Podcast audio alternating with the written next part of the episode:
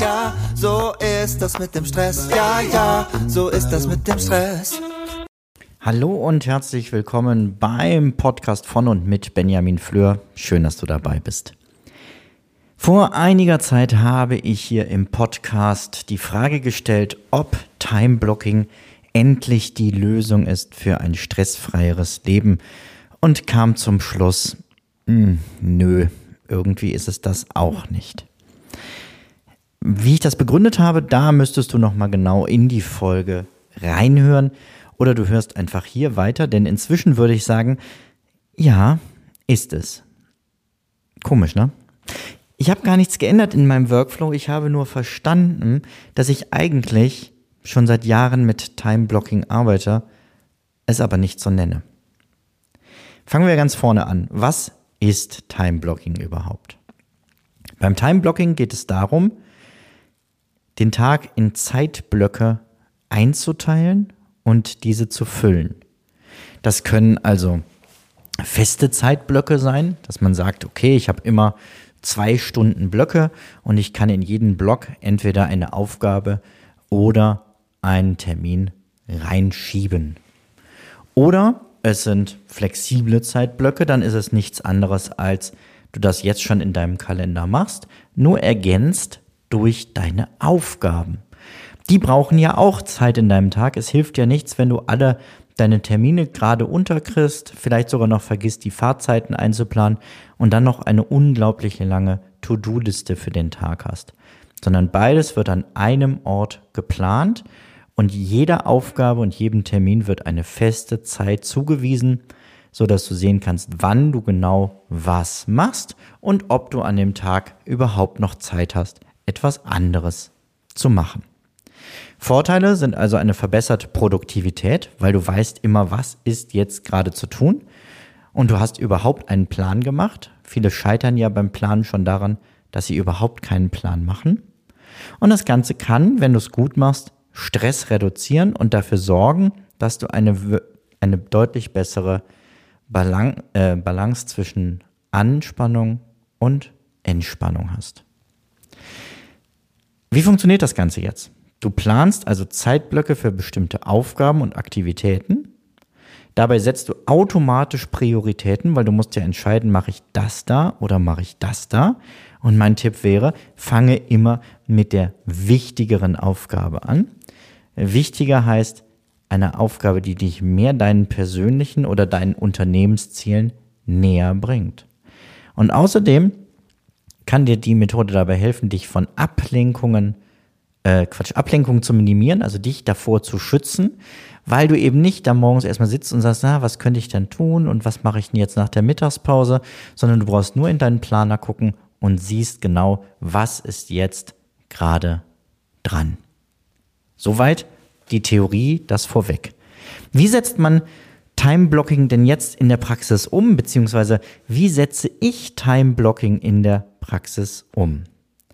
Also, es geht um die Einteilung von Zeitblöcken in sinnvolle und realistische Abschnitte. Dieses Realistische finde ich schon mal ganz wichtig. Ich habe gerade gesagt, es kann dir dabei helfen, zwischen Anspannung und Entspannung abzuwechseln. Das heißt, es ist wichtig, dass du auch deine Pausen und deine Freizeiten, deine Hobbys, deine Zeit mit Familie, deine Zeit mit Freunden, all das mit einplanst. Und auch das alles in Blöcke mit reinschreibst. Und jetzt kommt der Punkt, an dem ich gemerkt habe, dass ich Time Blocking betreibe, ohne dass ich es wusste. Ich betreibe eigentlich sogar doppeltes Time Blocking. Ich teile meine Aufgabenliste und meinen Kalender strikt. Also ich gehe nicht hin und fange an, von Anfang an jede neue Aufgabe, die kommt, in Kalender irgendwo einzutragen und zu gucken, wann könnte ich das denn machen. Zum einen würde mir das in dem Moment, wo die Aufgabe reinkommt, zu viel Zeit rauben, weil in dem Moment bin ich meistens dabei, irgendwas anderes gerade umzusetzen, dann klingelt das Telefon, ich treffe jemanden draußen auf der Straße, da kann ich nicht im Handy noch gucken und ein bisschen hin und her schieben und sagen, ah ja, nee, da ist jetzt nicht so gut, dann könnte ich den Termin verändern, dafür habe ich da ein bisschen mehr Bürozeit. Nee, ich brauche einen Ort, wo ich die Aufgabe ganz schnell sammeln kann und dafür nutze ich Apple Erinnerungen, weil ich dann einfach Siri zurufen kann, woran es mich bitte erinnern soll und dann kann ich in aller Ruhe die Planung vornehmen. Das heißt, Kalender und Aufgabenliste sind bei mir getrennt bis zu meiner Wochenplanung. Denn dann setze ich mich hin und aus beiden Tools wird eins. Und zwar nicht, indem ich von dem einen ins andere übertrage, sondern indem ich mir in GoodNotes ähm, meinen Plan öffne, also meinen Wochen-, Monats-, Jahresplan, wo all meine Ziele drinstehen, wo all meine Gedanken drinstehen. So eine Art Bullet Journal, aber in digital. Wenn dich das interessiert, wie das näher aussieht, das findest du bei mir im Shop. Ähm, für einen kleinen Betrag kannst du dir das da runterladen und dann auf deinem Tablet nutzen. Ich empfehle das wirklich auf einem Tablet mit Stift zu machen, weil dann kannst du Seiten auch vervielfältigen. Theoretisch kannst du das Ganze natürlich auch ausdrucken und in Papierform nutzen. Da gucke ich mir also jetzt die Woche an und habe Blöcke, Stundenblöcke drauf, wie so ein Stundenplan in der Schule und übertrage zunächst meine festgelegten Termine und dann die Aufgaben, die ich mir für die Woche vorgenommen habe. Der Trick ist jetzt, dass mein Timeblocking automatisch dafür sorgt, dass ich ausreichend Freizeit habe und dass ich nicht zu viel Dinge in einen Tag plane. Denn pro Tag habe ich nur, ich glaube, es sind sechs oder sieben Felder Zeit. Ich glaube, es sind sechs. Und ich schreibe da alles rein. Sowohl Freizeit wie Arbeit. Verplane ich täglich nur, in Anführungszeichen, sechs Stunden Zeit. Es ist nicht so, dass mir deswegen jetzt ab mittags langweilig wäre, aber ich habe die Zeit auf spontane Dinge zu reagieren. Ein äh, krankes Kind wirft mich nicht direkt aus der Bahn. Eine zusätzliche Aufgabe bringt mich nicht in Stress. Diese Dinge kommen ja und wir müssen einplanen, dass sie kommen, indem wir im Plan vorher schon weniger vorsehen. Das ist das eine, wo ich Timeblocking betrieben habe, ohne es zu merken, beziehungsweise ohne es so zu nennen. Die zweite Methode, wo ich Timeblocking betreibe, und da war es mir auch nicht klar, dass es das eigentlich ist, ist bei meiner idealen Woche. Ich setze mich regelmäßig hin und überprüfe, ob in meinem Wochenplan alles drin ist, was mir im Leben wirklich wichtig ist. Also ist genug Zeit zum Arbeiten drin, aber ist vor allem auch genug Zeit für meine Frau drinne? Ist Zeit drinne, die ich mit meinen Kindern verbringe? Ist festgelegt, wann ich mich mit Freunden jede Woche problemlos treffen kann? Ist festgelegt, wann ich Sport mache, wann ich putze, wann ich ähm, Mittagsschlaf mache, wann ich meine E-Mails bearbeite? All das habe ich in einem zusätzlichen Kalender angelegt.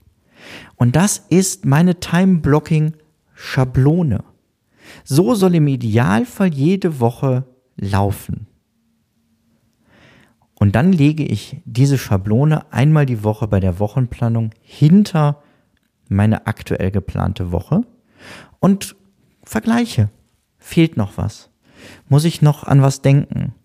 Ist es zu viel? Muss ich was rausschmeißen? Muss ich was verschieben?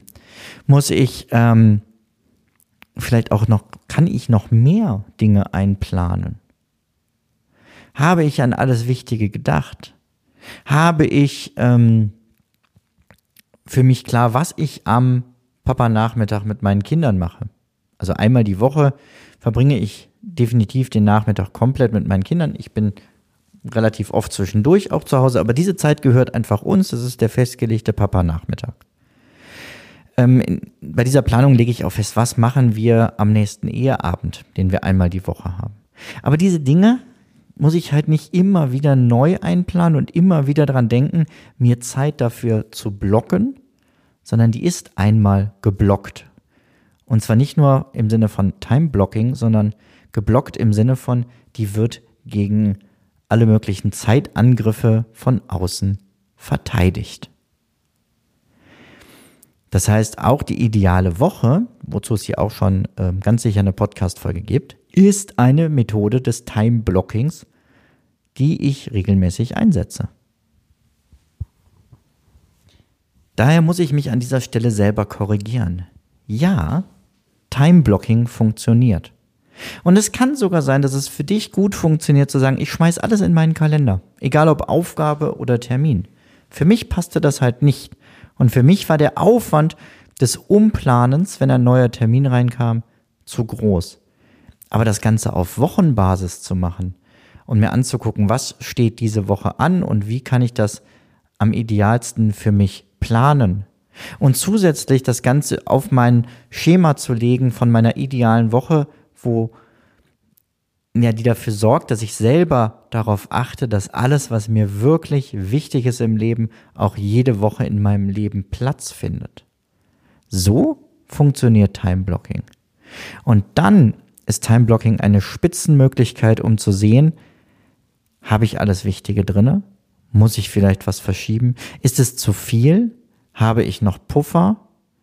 Wie sind meine Prioritäten? Was gehe ich jetzt diese Woche von den ganzen Aufgaben an? Was kann auch noch eine Woche oder zwei warten?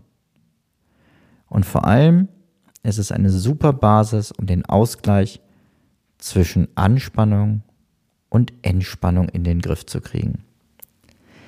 Wenn du Lust hast, dich intensiver mit Time-Blocking zu beschäftigen und gucken möchtest, wie wir das auf dein Leben anpassen können. Ja, ich sage wir, denn ich biete wieder kostenfreie Kennenlerngespräche an. Ähm, da können wir uns gerne mal unterhalten, uns deine Situation angucken und gucken, wie und ob ich dir weiterhelfen kann mit deinem Zeitmanagement. So, mach's gut, bis dahin. Ciao, ciao. Zum Abschluss noch ein kleiner Hinweis, da ich immer wieder gefragt werde, von wem das Lied im Intro am Anfang der Folge ist. Es handelt sich um das Lied Ja, ja, Stress von Alte Bekannte